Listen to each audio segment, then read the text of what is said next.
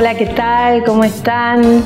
Qué lindo volvernos a encontrar en este tiempo litúrgico en que el gozo y la alegría es parte de nosotros. Y el gozo y la alegría es parte de nosotros porque Jesús ha resucitado. Y, bueno, qué lindo esto que eh, expresamos, el aleluya, el aleluya. Ustedes saben que los ángeles cuando están batallando y tienen victoria por nosotros, empiezan a, cantar y a, corear esto, aleluya, aleluya, qué lindo, ¿no? Porque la victoria es nuestra, la victoria nos la alcanzó Jesús con su muerte, con su sacrificio y con su resurrección en la cruz. Eh, perdón, su resurrección eh, de, la muerte a la vida. Y pensaba en este tiempo de resurrección, qué mejor que pensar en esto del tiempo, que hay un tiempo para cada cosa, ¿no? Nosotros vemos que hubo un tiempo en Jesús para morir y hubo un tiempo en Jesús para resucitar, hubo un tiempo en Jesús para anunciar, hubo un tiempo para reprender, hubo un tiempo también para odiar y un tiempo para amar, porque cuando uno a veces dice odiar, ay no, no quiero odiar a nadie, está perfecto, pero sí tenemos que odiar el mal, sí tenemos que odiar lo que está mal, porque necesitamos entender que hemos nacido para conocer amar y servir a Dios. Vamos a leer ahora en el libro de Eclesiastés esto del tiempo. Manejar el tiempo es realmente un, un reto para todos nosotros, un desafío para todos nosotros. El desafío más grande que tiene el tiempo no es precisamente el tiempo físico, sino la interpretación del tiempo como el saber en qué estación de la vida estoy. Creo que a todos nos ha pasado de ver alguna persona bastante entrada en años vistiéndose como un adolescente y como que nos hace ruido, ¿verdad? Eh, o al revés, o una persona que es eh, muy jovencita y sus vestiduras eh, parecen la de una anciana, porque hay un tiempo y también ese tiempo lo expresamos eh, hacia afuera también, con lo que vivimos, con lo que tenemos, aún hasta con lo que nos vestimos. Vamos a leer ahora en el libro de Eclesiastés, en el capítulo 3, lo que dice la palabra. Hay un tiempo para todo y un tiempo para cada cosa bajo el sol un tiempo para nacer y un tiempo para plantar, un tiempo para arrancar lo plantado y un tiempo para matar, un tiempo para curar y un tiempo para demoler y un tiempo para edificar, un tiempo para llorar y un tiempo para reír, un tiempo para lamentarse y un tiempo para bailar un tiempo para arrojar piedras y un tiempo para recogerlas. Vamos ahora a seguir porque realmente es precioso este, este pasaje del tiempo, de la interpretación del tiempo. Dice, un tiempo para abrazarse, miren qué actual esto, y un tiempo para separarse. Yo lo subrayé en mi Biblia eh, doblemente porque creo que es un tiempo que estamos viviendo ahora, ¿no? Un tiempo en que no podemos acudir al abrazo. Un tiempo para buscar y un tiempo para perder. Un tiempo para guardar y un tiempo para tirar. Un tiempo para rasgar y un tiempo para coser. Un tiempo para callar y un tiempo para hablar un tiempo para amar y un tiempo para odiar, un tiempo de guerra y un tiempo de paz. Y después está esto que una de mis hijas, Marianela y Emanuel, lo pusieron en su tarjeta de, de bodas. Él hizo todas las cosas apropiadas a su tiempo. Me encanta este, este pasaje del libro de Eclesiastés porque tiene mucha sabiduría y mucha fuerza también para, para enseñarnos a nosotros a vivir. Eh, Dios dice que en el, acá en el libro de Eclesiastés que hay un tiempo, una temporada para todo bajo el cielo. Y a veces nosotros trastocamos esas temporadas.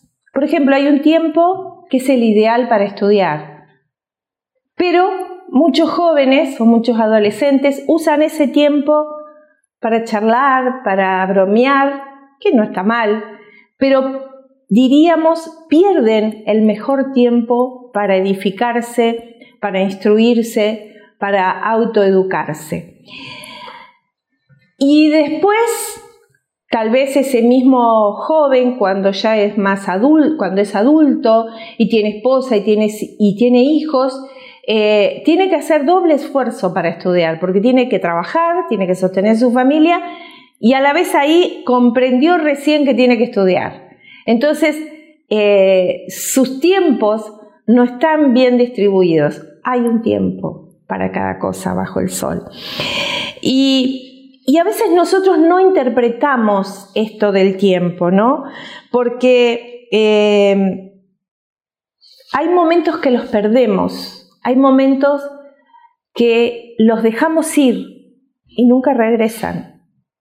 Eh, no sé si ustedes eh, han tenido la experiencia, calculo que sí, todos nos ha pasado, de perder, no sé, un colectivo, de perder un avión por un minuto de pronto, o, em, o de dejar pasar cosas en la vida, dejar de hablar en el momento justo, dejar de tomar un trabajo en el momento justo, dejar de, de abrazar en el momento justo o dejar de o, no saber poner límites sanos en el momento justo.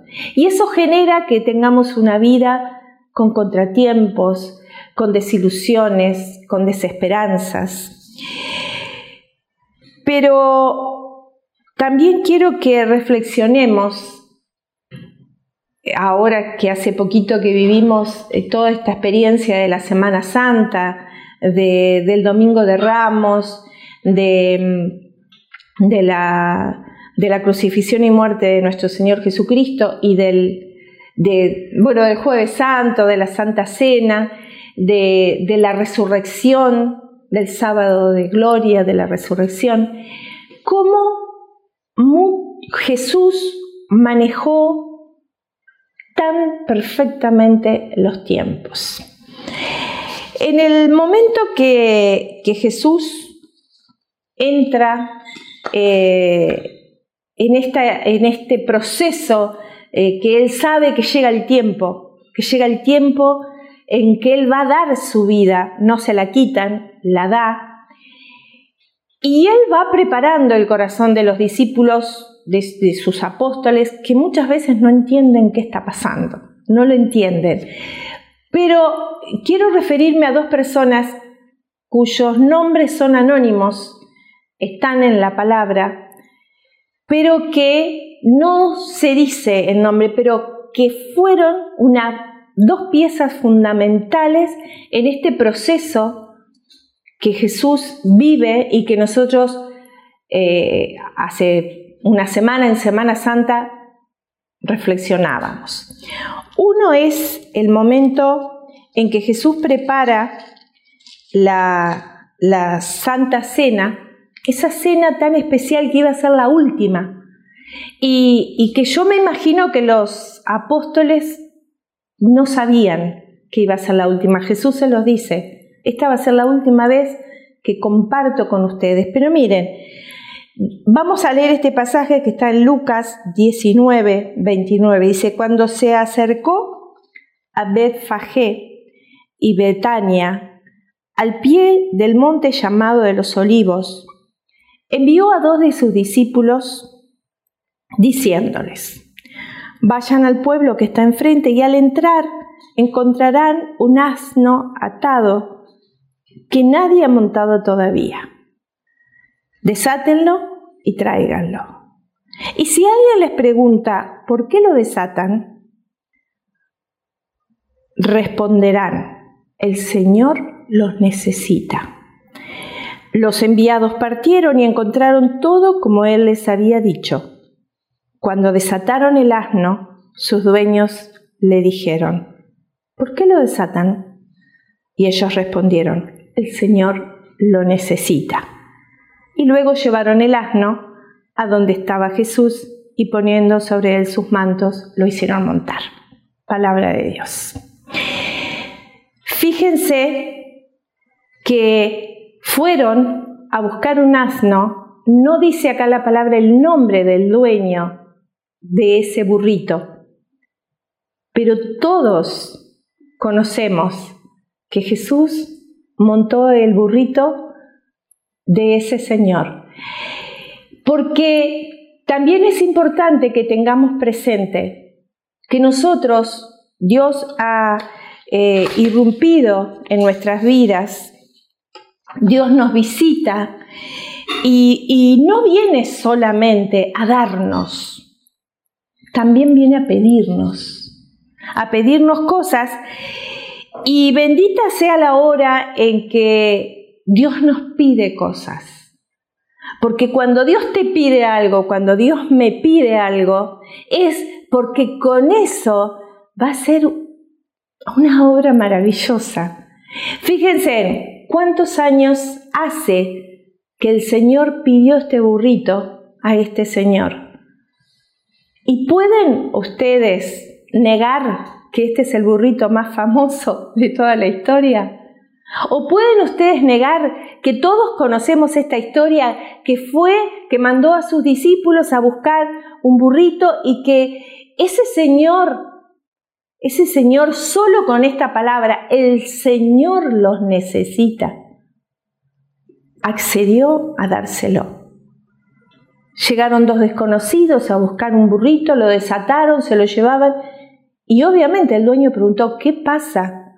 Pero dice, el Señor los necesita y con eso fue accedido todo, porque si el Señor necesita de algo, qué importante que vos y yo tengamos en cuenta esto. A mí me da mucho dolor, porque cuando veo que hay personas que necesitan, que empiezan, que Dios les da, les cambia la economía, les cambia la salud, les cambia la familia, y cuando tienen todo eso, se fueron. Cuando es el momento en que Dios te está pidiendo de tu tiempo, que primero te lo da Él, porque no es tu tiempo ni es mi tiempo, es el tiempo que Él nos regala cada día de vida. Pero por ahí eh, personas que han orado mucho tiempo para que algo se les diera, nosotros en la comunidad tenemos lamentablemente casos que vemos esto, ¿no? Que oraron por mucho tiempo para que algo se les diera, para que algo se les consiguiera, y cuando lo tienen, ya no tienen tiempo para Dios, ya no tienen la misma disposición. La otra palabra que quiero que reflexionemos, el otro desconocido, que también sin nombre en la palabra, pero que todavía seguimos escuchando, es cuando eh, Jesús, eh, jueves santo, llega la hora de esta última cena y dice en el capítulo de Lucas, capítulo 22, desde el versículo 7. Llegó el día de los ácimos en el que se debía inmolar la víctima pascual. Jesús envió a Pedro y a Juan diciéndoles, vayan a prepararnos lo necesario para la comida pascual. Ellos le preguntaron, ¿dónde quieres que la preparemos? Y Jesús le respondió, miren, miren esto, al entrar en la ciudad encontrarán a un hombre que lleva un cántaro de agua. Síganlo hasta la casa donde entre y digan a su dueño, el maestro manda preguntarle, ¿dónde está la sala en que podré comer la Pascua con mis discípulos? Y Él les mostrará el piso alto, una pieza grande, arreglada con almohadones y preparada allí con lo necesario. Los discípulos partieron, encontraron todo como Jesús les había dicho y prepararon la Pascua. Esta casa, también de este hombre desconocido, que la pone al servicio de Jesús. ¿Cuántos de nosotros no conocemos este aposento, este lugar, esta habitación preparada para la última cena? Inspiración de tantos pintores, eh, inspiración de tantos cuadros que nosotros vemos esa habitación, esa habitación que eh, tal vez es la que más se ha visto en todos estos tiempos, que un hombre anónimo, según la Biblia, puso en las manos de Jesús. Yo creo que todo lo que nosotros ponemos en las manos de Jesús se multiplica, se multiplica tan extraordinariamente. Y esto de saber el tiempo, de entregar el tiempo, el tiempo justo. Miren, la semana pasada, eh, que no salimos en vivo, estuvimos eh, gozándonos con, con muchos testimonios de nuestra comunidad. Entre ellos, entre esos testimonios, que si no han visto el video, véanlo porque la verdad que está hermoso de tantos testimonios. Entre ellos está el testimonio de Charlie, de Andrea, de Belén y de Walter. Charlie y Andrea son un matrimonio de nuestra comunidad que eh, estaban orando por tener hijos. Eh, ellos biológicamente no podían tenerlos, pero oraban con mucha fe los dos y deseaban, deseaban dar ese amor de padres que tenían adentro cualquiera de los dos. Yo recuerdo que Charlie decía, Dios me va a dar doble, me va a dar, eh, él decía mellizos, y en realidad le dio dos, dos hijos así de golpe, no mellizos, dos hermanitos, uno de, en ese momento creo que Belén tenía 12 o 11 o 10, no me acuerdo bien la edad, discúlpenme, y eh, Walter era bebé. Estos hermanos nosotros los conocimos en la comunidad porque sus papás estaban en situación eh, de indigencia y se sentaban en la, en afuera del templo a pedir limosna y se fueron acercando poco a poco y entramos a hablar con ellos eh, conocimos sus historias y se fue dando eh, de conocer específicamente a sus hijitos, eh, cómo estaban, lo que estaban sufriendo, lo que estaban pasando, toda una situación, bueno, que no viene a caso que yo detalle en este momento. A lo que quiero especificar realmente es que después de, bueno, de ir a, los servicios sociales, de hablar sobre esto, de tomarnos el tiempo con algunos hermanos de la comunidad para ir a, bueno, a todos estos lugares a hablar por estos niños y a ver qué se podía hacer. Yo recuerdo que en un momento, eh, orando, yo eh, sentí, eh, se me vinieron el nombre de Charlie y de Andrea para ser papás de estos, de estos niños, pero yo me encontraba con, mucho recelo porque preguntarles si querían adoptar estos niños era también de alguna forma presionarlos. Pero recuerdo que eh, yo le pedí al Señor, dame un signo en algún momento para ver si yo tengo que hacer esta pregunta o no. Y llegó un momento que estábamos en un cumpleaños de un conocido de ambos eh, y en ese cumpleaños justo se sentaron al lado nuestro y yo les pregunté. Y la respuesta de ellos fue prácticamente inmediata. Pero yo siempre me he quedado pensando, si no les hubiera preguntado, si no les hubiera hecho esa pregunta en ese momento? ¿Cuál hubiera sido el desenlace de esta historia de estos niños? Que cuando los vemos tan amados, tan protegidos, tan guardados y pensamos en la historia de dolor que hubieran tenido si no tienen a estos papás tan cercanos, tan amorosos con ellos, tan eh, dedicados. Y, pensaba esto, ¿no? Hay un tiempo, un tiempo para cada cosa y un tiempo para servir. Yo no sé cómo poder expresarles a ustedes esto, porque a veces siento en mi corazón mucho dolor cuando cuando hay falta de entrega, cuando hay falta de compromiso, que en realidad siento que es porque no conocemos bien.